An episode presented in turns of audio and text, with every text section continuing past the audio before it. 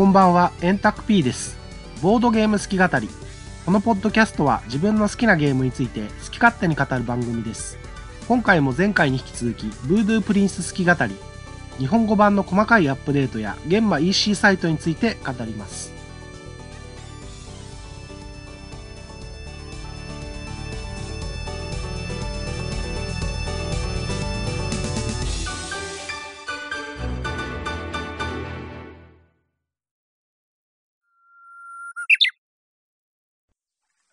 トランプトリックスゲームとの比較みたいな話したいとかって言ってませんでした？ああ、それは、それで、どうなんですか？その前にね、ちょっとうん。思い出した？は話すべきことを思い出しました。いはい。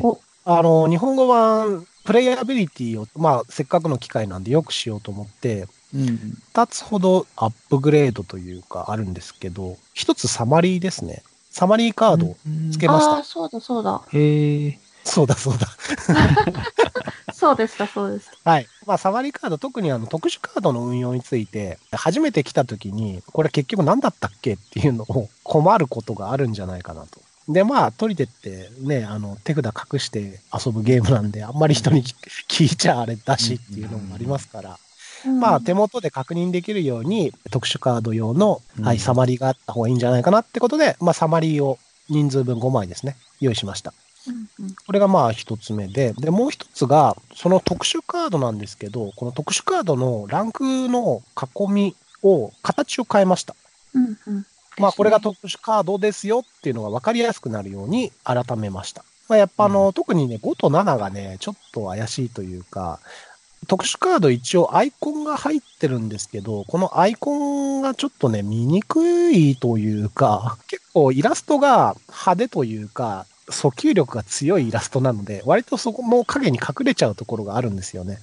あの、さっぱりしたアイコンが。で、アイコン自体をまあ、いじった方がいいのかなとか最初思ってたんですけど、ああの、アイコンの位置がちょっと下の方なんで、そのアイコンいじるよりも、ランクの数字とか色とか形とか変えた方がいいんじゃないかなっていうことで、まあ、うまいこと別府さんにやってもらって。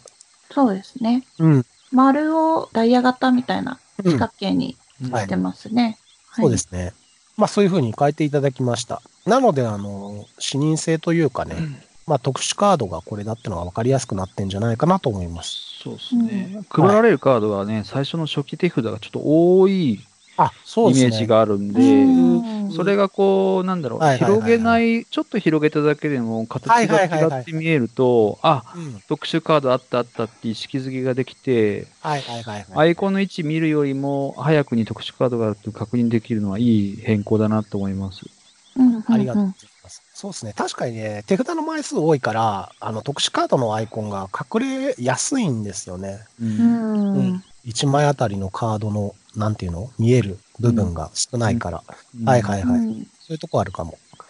ランク囲むアイコン変更した、できたのも、まあ、要はアートワーク日本語版で新しく作り直すっていう、まあ、怪我の巧妙みたいなうんところがあって、うん。これがもしあの、全部データ、はいっつって、ドンっつって全部渡されてたら、そこまで手入れなかったかもしれないんで、うんうんまあ、ひょうたんからコマと言いますか。今からね、振り返ってみれば、ああ、よかったんじゃないかなっていうふうに思います。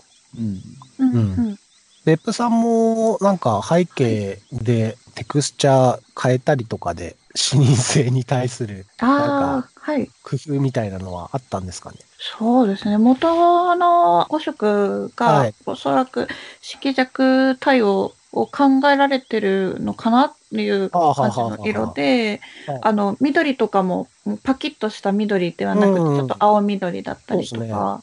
なんはい。か不思議な色ですよね。そうですよあねん。まり見ない。うん。のううん。ん。なんか青緑、えっ、と、エメラルドグリーンみたいな。うん。はいはい。そういう色味が結構好きだったので、赤もちょっと紫寄りの赤というか、ううん。ん。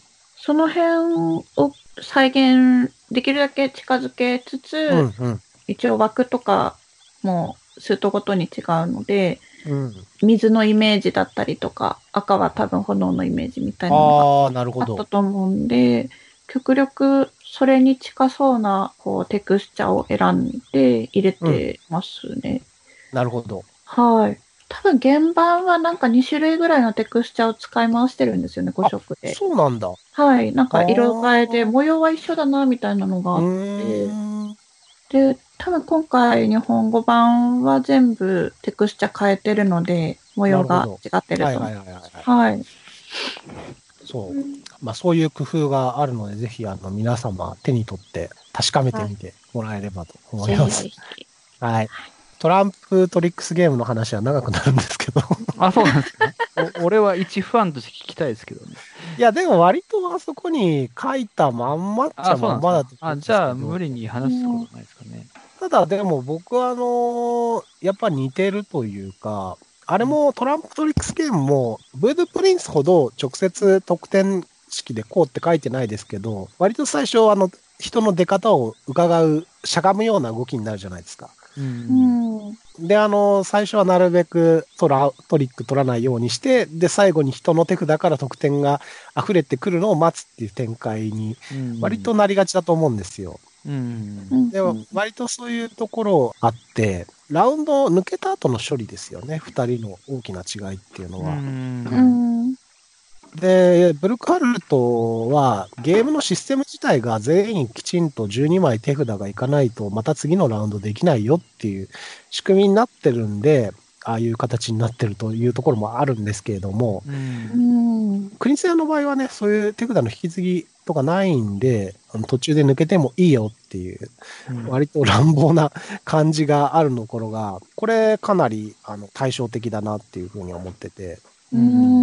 そうすることで省けるルール、ラウンド抜けた人がリードプレイヤーだったらどうするのみたいな、リード数とどこで決まるのみたいな、うん。そういうところですよね。うん。あれが一番、なんというか直感的じゃないというか、ううんん、挙動が複雑なんですよ。うん。同感です。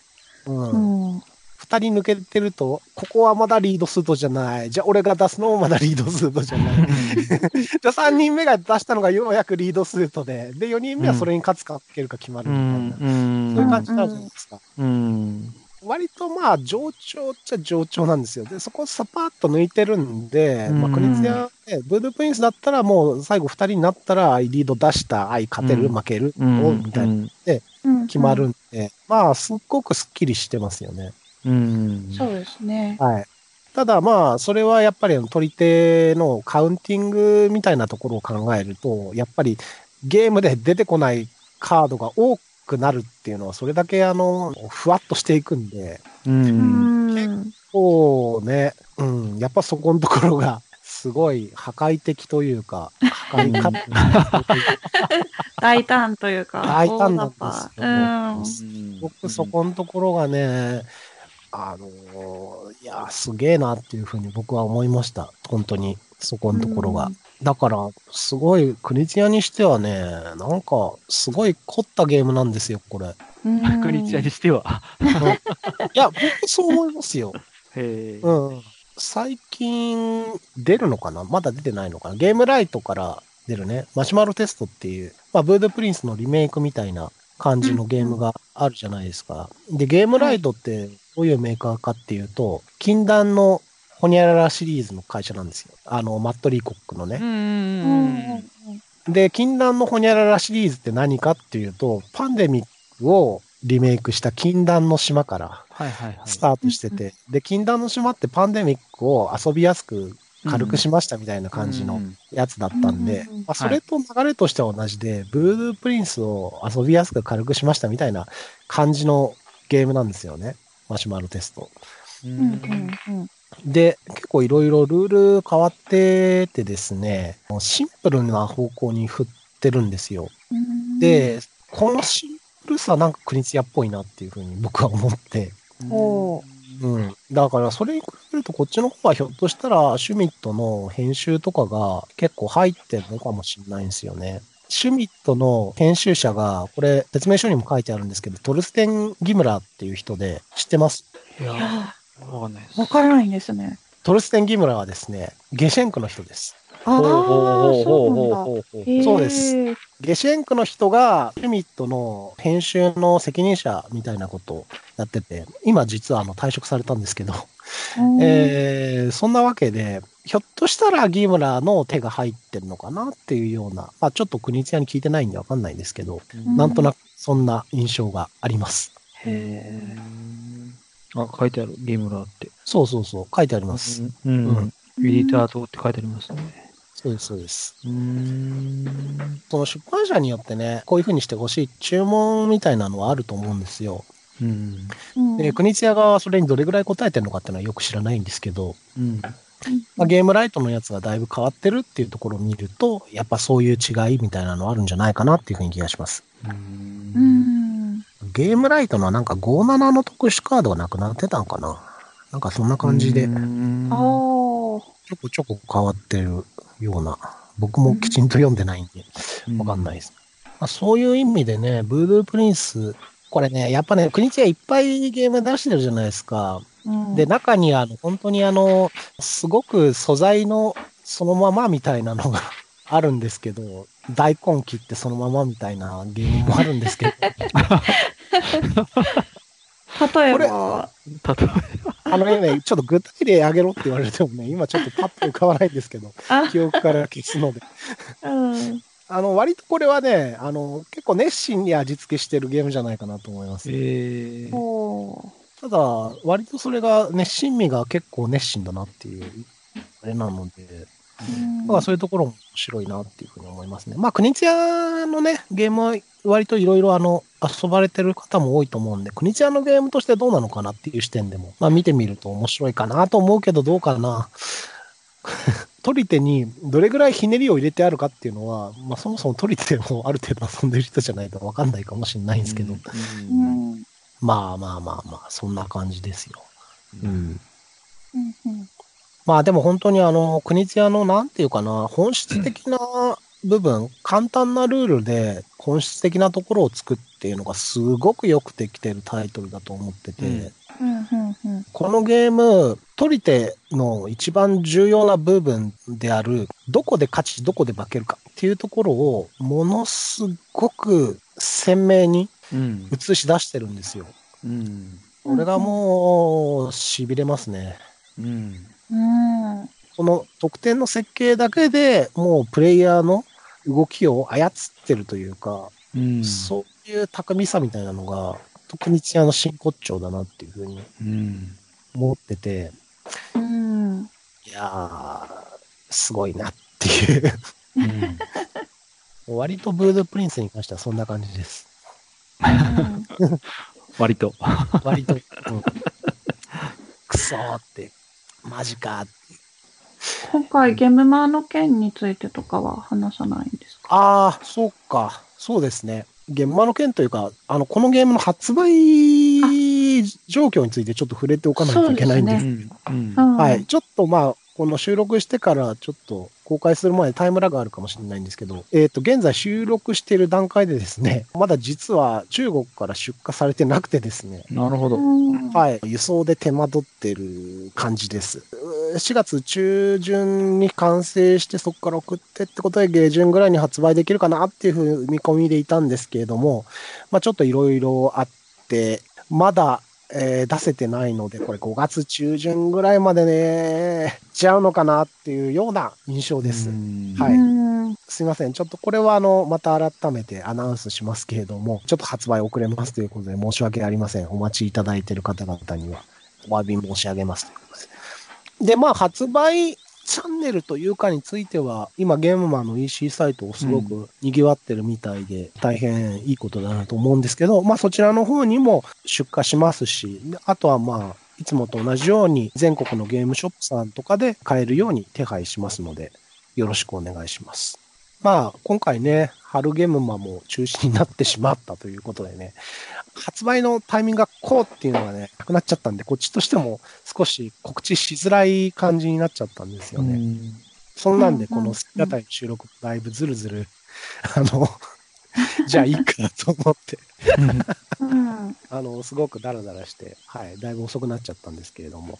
うんそうっすね。別府さんも今回、ゲンマ結構いろいろ出る予定だったのが、こういう形になり、そうですなかなかね。多くないですか？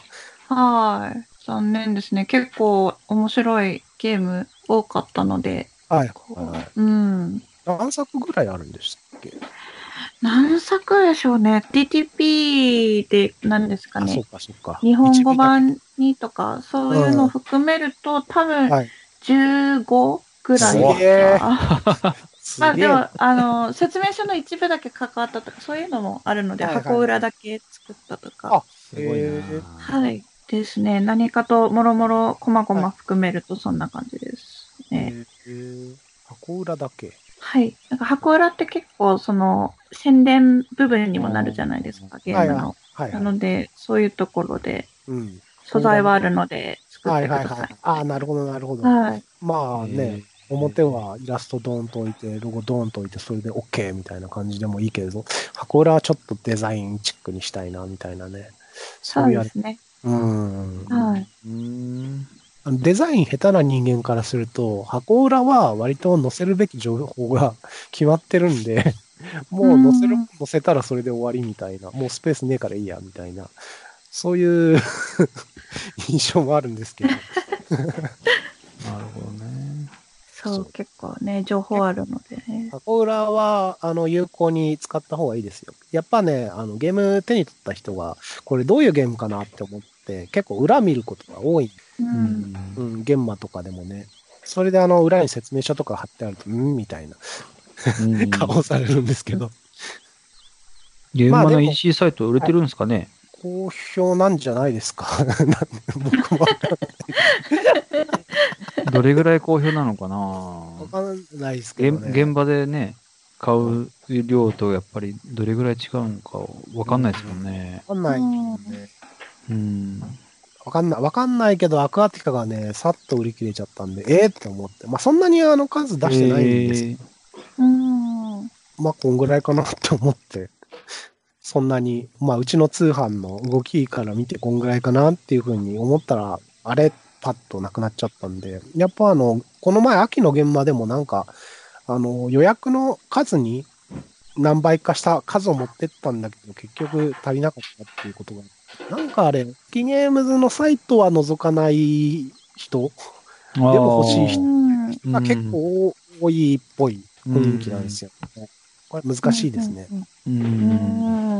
販売チャンネルとすれば、ね、一括で見れるわけだから、便利ですよね。全然ブードゥープリンスと関係ない話をしていいですか？ああ、いいです 大阪中止になったっていう時に、ですよいろんなお店が、じゃあうちで委託しませんか？ああ、はいはいはいはいはいはい。いや、みんなで協力してなんとかこの場を乗り越えようっていうことで。うん。うん。うん。いや、すげえ素晴らしい、そういう動きがあちらこちらからね、出てきて素晴らしいなと思ってたんですけど、で、その後にアークライトが、実はうちは EC サイト計画していて、それを前倒しでやりますって言って、はいはい。どうぞぜひうちのところでお販売してください。手数料、手数料いりませんって言うんですよ。おー何と思って。っていうのがまあ大阪であったわけですよ。はい。で、うん春の中止が出たじゃないですか。はい。残念ながら春は中止中止にしますとは言ってない。自粛しますって言ったのかな。まあいいや。まあそういうことですよね。うん。うん。で、その後にお店から、じゃあうちで委託しませんかっていう動きってほとんどなかったんですよ。ああ。うん。まあ、アークライトがまたそれやりますっていうのは、まあ、あの、大阪の時点で告知されてたんで、で大阪の時点でも春の分もやる。まあ、どうだったかな。ちょっと、ちょっと覚えてないですけど、まあ、春もそういうなる、うん、なったらやるかもっていう。まあ、うんうんそもそも EC サイト自体がもっと大規模にやる予定だったらしいって、あれですけど。で、すごく、アークライトによるゲームの通信サイトのチャンネルっていうのができちゃったなっていう。うん。これはすごいことじゃないのっていうふうに僕ちょっと思ってるんですよ。はいい。大阪の後みたいな、あんな感じで、いろんなところがいろんな感じで、あの、自分たちの興味だったり、条件に合うようなゲームをセレクトして扱うっていうようなうん。流れがあったかと思いきや、もう完全にゲームマーケットの名前を冠してですよ。しかも、うん。最大規模の通販サイトが誕生してしまったと。そうですね。はい。これはちょっと流通革命なんじゃないか、僕はちょっと思ってるんですよね。う。うんん。僕、数年前からボードゲーム作る人唯一足りないのは販売のチャンネルだと思ってる。うん。うん。その販売のチャンネルを、まあ、ボードゲームの通販っていうくくりで、どっかの企業とかがやる時代が来るんじゃないかなっていうふうに思う。うんで、まあ、コノスっていう、まあ、TRPG 系がメインですけど、はい。っていうのがあって、あれがもうちょっと僕は大きくなるかなっていうふうに思ってたんですけどね。あれはまあ、販売してるところは割と限られてるのかな。ちょっとよく知らないですけど。まあ、ある人たちは、まあ、アマゾンに自分たちで出すようにして、で、僕とかは、まあ、ベースで販売するようにしてみたいな感じ。うんまあ、割とバラバラなチャンネルで販売してて、まあ、これが統一されるっていうのは、やっぱね、難しいですよ。うん。新しいところが始めて、うん。通販サイト作りましたら、皆さんはぜひ販販売してください。うんうちで販売してくださいと。これ難しいですよ。難しいと思います。っぽどのことがない限り、そういうことは起こり得ないなと思ってたのが。このコロナウイルスの影響で、ポンと登場しちゃったんですよ。うん。これ現在こういう形になってますけど、このコロナウイルスが収まった後、ね。を多う分ん。こういう状況ですよ。あの、うん販売、全員がゲームマーケットで販売して、じゃあ残ったのはアークライトにっていう、うん。そういう流れになるんですけど、それがすごくうん。合理性というか、う。うんんすごい名目が立っちゃったんですよね。確かに。みんなゲームがパッと集まるサイトができちゃったんですよね。うん。うんいやー、これすごいことなんですよ。うん。うん僕の、僕はすいませんね。ちょっとこんな話すると思ってなくて、全然整理やいやなかったんですけど、大丈夫、大丈夫です。これ皆さんはね、ぜひ、あの、覚えておいていただきたいんですよ。コロナウイルスが収まった後に、皆さんは思い出していただき、あのタイミングがめちゃくちゃキーポイントだったっていうことうん本になってからね、みんな思い出してほしいんですよ。これすごいことですよ。本当に。んで、今、あのーアークライトの EC サイト手数料無料なんですよ。だから、はね、どうすんだろ それは変わると思いますけど、さすう。がに。うん。うんうんうんうん。だから、全然得じゃないですか。全然得じゃないですか。そうですねあれなんですけど。まあ、破格なんですよ。条件が。うん。うんうんうんなんで、まあみんな集まってて、今すごいメガマーケットになってるんですけれども。ああれって、アークライトに荷物送るんですか？そうです、そうです。あの、アークライトの倉庫なのかな？こあ分ーこに送ってくださいっていうのが指定されてて、そこに送ると。で、アークライトが受注受けてくれて、送料だけで出してくれるってことなんですか？そうそうそうそうそう。うんそりゃあ、すげえな。めちゃくちゃですよ。めちゃくちゃです。めちゃくちゃです、マジで。めちゃくちゃだな。聞けば発送作業が 立て込んでて遅れるかもしれませんっていうふうに言ってるんですけど、うん。うん。も元はなんか27、28ぐらいに発送するみたいなのが5月1日ぐらいまでうん。ずれ込みますみたいな、おそらくめちゃくちゃ注文が多かったと思うんですけど、うん。そりゃそうだろうと思うんですけど、うん。うん。そういうね、凄まじいことをやってるんですけど、だからまあひょっとしたら、アークライトがやっぱ無理だわっていうふうに、うんやっぱあれは緊急事態だったからできたんだわ。これうん平常でやるの無理だわっつってあ諦める可能性もまああるにはああある。まあそれかまあ、ちゃんと掛け率設定して、ーうん。でうんこれでおこの条件でいい人だけってすれば、まあそれそりゃまあ数もね、限定される。うんだって今、何個送るかっていう上限みたいなのが設定されてないんですよ、あれ。うん。だから送る側の都合で、じゃあ1000個送りますって言ったら、1000個届いちゃうんですよ。まあ、まあどうなのかな。まあ、大丈夫、大丈夫、大丈夫。わかんないですよね。でもね、あ結構ね、うん出店者が200も300もいるとね、一人ぐらい、じゃあ全部送るかっつって、うん。と送っちゃう人が出てこないとも限らないんですけど、うん。まあ、大体は、まあ、あの、売れ残ったら全部返送して、その時の返送の費用は出店者持ちなんで、あんまりそこまで無茶な出荷はしないと思うんですけど、うんうんうん期間は区切区切ってあるんですか？期間はね、なんか5月末ぐらいまでかな、販売期間が。それが終わったら返送みたいな感じだったと思いますああ、。なるほど、なるほど。うん。い返送費も向こうが持つんですか？や、こちら、こちら。だから着、着払いで送られてきて、うんうん。っていう感じだと思います。今後の運用はやっぱあの、掛け率設定するらしいんですけれども、まあ、それ次第ですよね。さすがに、これは本当緊急事態の緊急措置だと思うんですけれども、うん。ただまあ、一回ね、こういうふうにアークライトにこういうふうに送ったらこういうふうに売れて、うん。で、こういうふうに返ってくるんだ、こういうふうに入金されるんだみたいな、うん。まあ、システム一回経験しちゃえば、すごくね、やりやすいというか、もう最初のハードル乗り越えちゃうんで、うんこれが本当に同人ゲームの流通のメインストリームうんになってくる可能性というのはあると思いますし、ううんん。まあ、僕が本当にこれアークライトの人間だったらこのチャンスにもう全部囲い込むっていう気持ちでやるべきだと思いますけど。ああ、なるほどね。潜在一遇のチャンスですよ、こんなの。こうんんなのないですからね。うんただ、うん。ただ今回はめちゃくちゃクソ赤字だと思いますけど、クソ赤字というか、うん。ど。うん本当に、うん、どうなってんだろうっていう、どういう予算体制で動いてんだかよくわかんないね。うん。はい。現場の話。全然関係ない話をしました。あはい。ということでね、EC、現場の EC サイトもね、ぜひ皆様ご活用いただければいいんじゃないかと思います。今だとアークライトのセールもやってますんでね。ーうんうん。ということで、全然話がそれましたが、何かこの場で言っておきたいことありますそうですね。うーん、宣伝。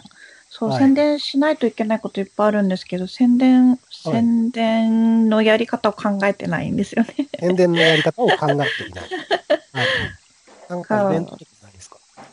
イベントできる人されてもああ、イベントがですね、えっと、静岡で、え？静岡の風見鶏さんというボドゲショップ、お店で、ボドゲ大祭、ボドゲ大祭り？大祭り。大はいはい。はい。お店の近くの神社がなんとか大祭っていうのがあるらしくて、それをもじってるみたいなんですけど、はいえっと、そこでいろいろとなんか面白い企画があるらしいんですけど、この状況なのでどうなのかなという。うんなるほど。うんそれが7月って言ってたかな？もうちょい先ですね。はい。うん。ですです。ボードゲームショップうん、風見鶏さんの、まあ、またツイッターを、はい、静岡の方よろしくお願いしますっていう感じですかね。あれはいいんですか？トリックマミープルの通販案内は。トリックは、そうですね。あの、最近、あの、内箱屋さんという鹿児島の駒作られてる方がいらっしゃるんですけど、そこで木駒の制作をしてまして、結構、あの、リーズナブルな価格で、まあ、個人の方でも、あの、木製の駒が作れるよっていうことで、試しに作ってもらったんですけど、結構クオリティが良くって、あうんやっぱりこう、自分だけのミプルというか、困っていいなと思うので、ご興味ある方はぜひ、デザインできなくても、あの、私、数千円で作成しますので、はい、うん。ですね。っていう感じです。はいはいはい。はい。まあ、うちらはね、あの、ペーターと、そうですよね。まあ、別府さんにコマのね、まあ、あれは影というか線画というか、あれですけど、依頼しましたけどもね。はい。シルエットはいそんな感じでして、うんはい。ああいう感じのコマもね、デザインしてくださると思うので。うんやっぱり風合いが違いますね。なんかこう、3D プリンターは 3D プリンターで作ったコマの良さがあって、うん。キッコはまた質感も違うはいので。はいはいはい。はい。そんなところでいいですか？はい。はい。はいありがとうございます。ありがとうございます。シュルさんは何かありますか？ボードゲーム売り場が復活しましたね、お店の方がね。おー。柱がめちゃくちゃ邪魔なんだけど。そうそう、あの、柱が邪魔な場所でしか売り場をさ 避けていただけなかったっていう言い方なるほど。はいはいはい鬼門の場所なんてお店の中使いづらい場所をねそ。うです、そうです、そうです。あの、一時的な処置なんですけど、はい。ちょっと今、仕入れを増やすなっていう指示をいただいて、あはい、ちょっとあの、うんと、ああいう条件の中でうん。並べられる範囲で今並べてやってます。ちょこちょこ売れてますね。ほうほうほうほうはい、うんあれ。売れて、まあでもそっか、今こういうタイミングだと帰って、ああいう場所でゲーム変えるってのはありがたいのかもしれないね。うー。ーうんん。なるほど。意外といいかもし れないですね。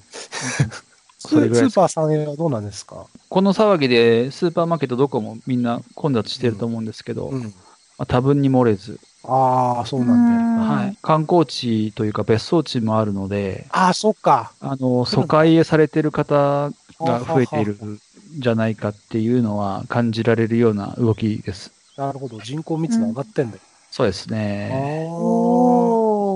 まあでもね、あの、当然リスクもあるわけなので、そうですね。うん。はい。その辺はすごくピリピリしながらやってるような状況ですね。あはい。ーお疲れ様です。はい、ありがとうございます。ご安全に。はい。スーパーの方から、あの、買いに来るお客さんに、ここ注意してほしいっていうことありますか？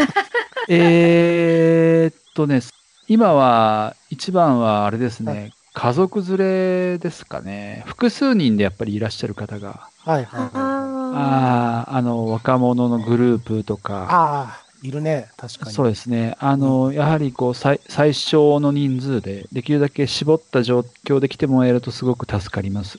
あ。なるほど。うんうん。はい。すげえ現場の切実なはい。そこが一番、話ですね。はい。うんうんうんそこが一番あれですかね。なるほど。ねはい。あれ、スーパーさんへも、あの、ビニールシートみたいなの垂らしてんのはい。あの、垂らしました。おーあ、の、うちのお店天井高くって、あ、そうだね。あー 4, 4, メ4メーター近くあるんですけど。それ僕があの脚立登って、マジで？天井から垂らしてんの？う上から紐、紐垂らしてやりましたね。すごい。へえ。はい。高所恐怖症なんですけど、すごい。すごい。頑張りましたね。はい。やりましたね。あはねどこもかしこも大変だなとは思いますけれども。い。ねーうんうんいや、本当に、渋さんもお気をつけて。はい。ありがとうございます。え暗くなってる大丈夫？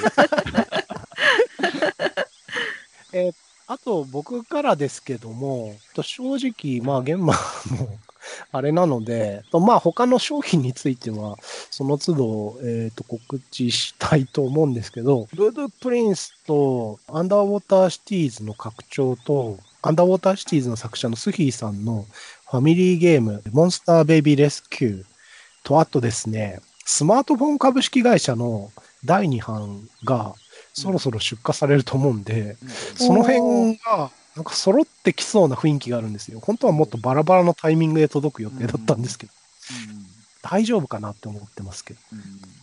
まあ、そのあたりも、はい。また、スキゲームズブログなりで告知しますので、ぜひ皆様ちょっとご確認いただければと思います。はい。そんな感じ。じです。はい。じゃあ、そのところでよろしいでしょうか？はい。はい。それでは、今日は長い時間お付き合いいただきまして、ありがとうございました。ありがとうございますお疲れ様でした。お疲れ様おです。疲れ様でした。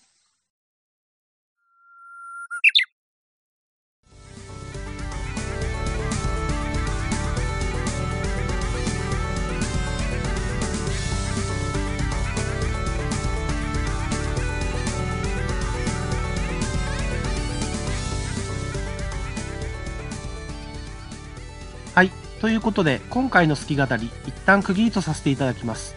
次回の予定は未定ですが、タイミング的にスマートフォン株式会社あたりでも触れようかと思います。それでは。